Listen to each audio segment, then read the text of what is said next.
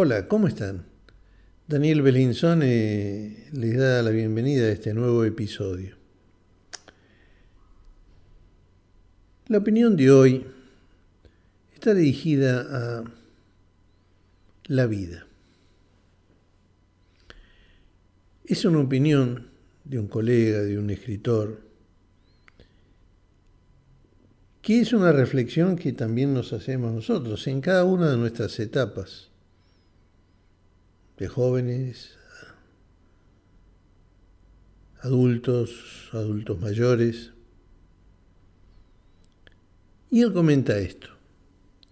La vida es como una gran carrera de ciclismo, cuya meta es hacer realidad la leyenda personal, aquella que según los antiguos alquimistas es nuestra verdadera misión en la Tierra. En la salida partimos juntos, lleno de camaradería y entusiasmo.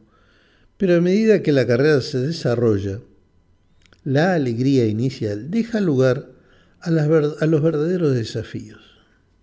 El cansancio, la monotonía, las dudas sobre la propia capacidad. Nos damos cuenta de que algunos amigos ya han desistido y de que otros apenas siguen corriendo porque no queda mm, dónde parar en mitad de una carretera. Este grupo cada vez se va haciendo más numeroso, con todos pedaleando al lado del coche de apoyo, que podríamos expresarlo como la rutina. También conversan entre sí y cumplen con sus obligaciones, pero se olvidan de las bellezas y de los desafíos del camino. Terminamos por distanciarnos de ellos y entonces nos vemos obligados a enfrentar la soledad, las sorpresas con las curvas desconocidas, los problemas con la bicicleta. En un momento determinado, tras algunas caídas que sufrimos sin tener a nadie cerca para ayudarnos, terminamos preguntándonos si merece la pena tanto esfuerzo. Sí, sí que vale la pena. Se dice que para que nuestra alma esté en condición de superar estos obstáculos, necesitamos las cuatro fuerzas invisibles. El amor, la muerte, el poder y el tiempo. Es necesario amar porque todos somos amados por Dios. Es necesario la conciencia de la muerte para entender bien la vida. Es necesario luchar para crecer, pero sin dejarse engañar por el poder que acompaña el crecimiento. Finalmente, es necesario aceptar que nuestra alma, aunque sea eterna, se encuentra en estos momentos presa de la telaraña de los tiempos, con sus oportunidades y limitaciones. En definitiva, en nuestra solitaria carrera en bicicleta, tenemos que actuar como si el tiempo existiese, hacer lo posible por valorar cada segundo, descansar cuando sea necesario, pero continuar siempre en dirección a la luz divina, sin jamás dejarse paralizar por los momentos de angustia. En el, eh, en el alma del hombre se encuentra el alma del mundo, el silencio de la sabiduría. Mientras pedaleamos en dirección a nuestra meta, es bueno preguntarse, ¿qué es lo bonito que me trae el día de hoy? El sol puede estar brillando, pero si la lluvia cae es importante recordar que eso también significa que las nubes negras pronto se disolverán.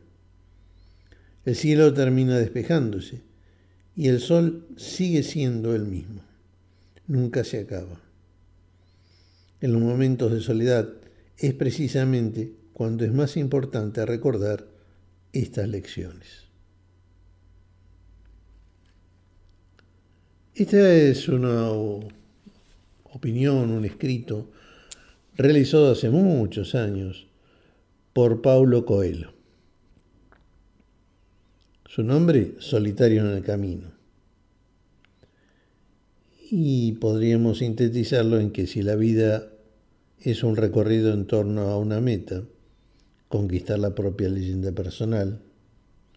Lo importante es no desertar por el camino, aunque con el tiempo vayan quedando pocos.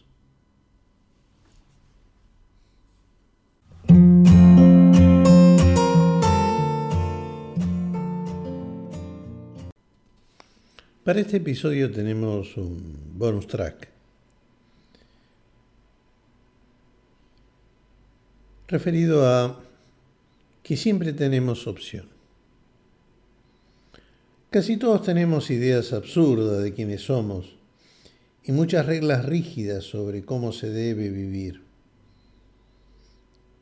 Borremos para siempre de nuestro vocabulario el verbo deber. Es una palabra que nos hace prisioneros.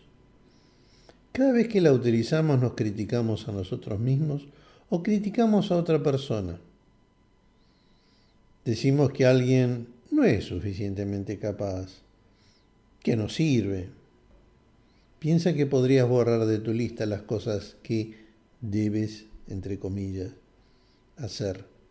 reemplaza la palabra deber o debo por la palabra puedo.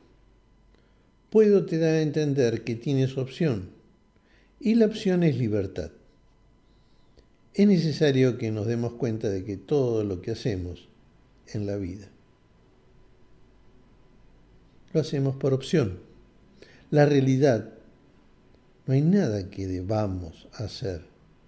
Siempre tenemos opción. Es un pensamiento de Luis Hay de su libro Pensamientos del Corazón.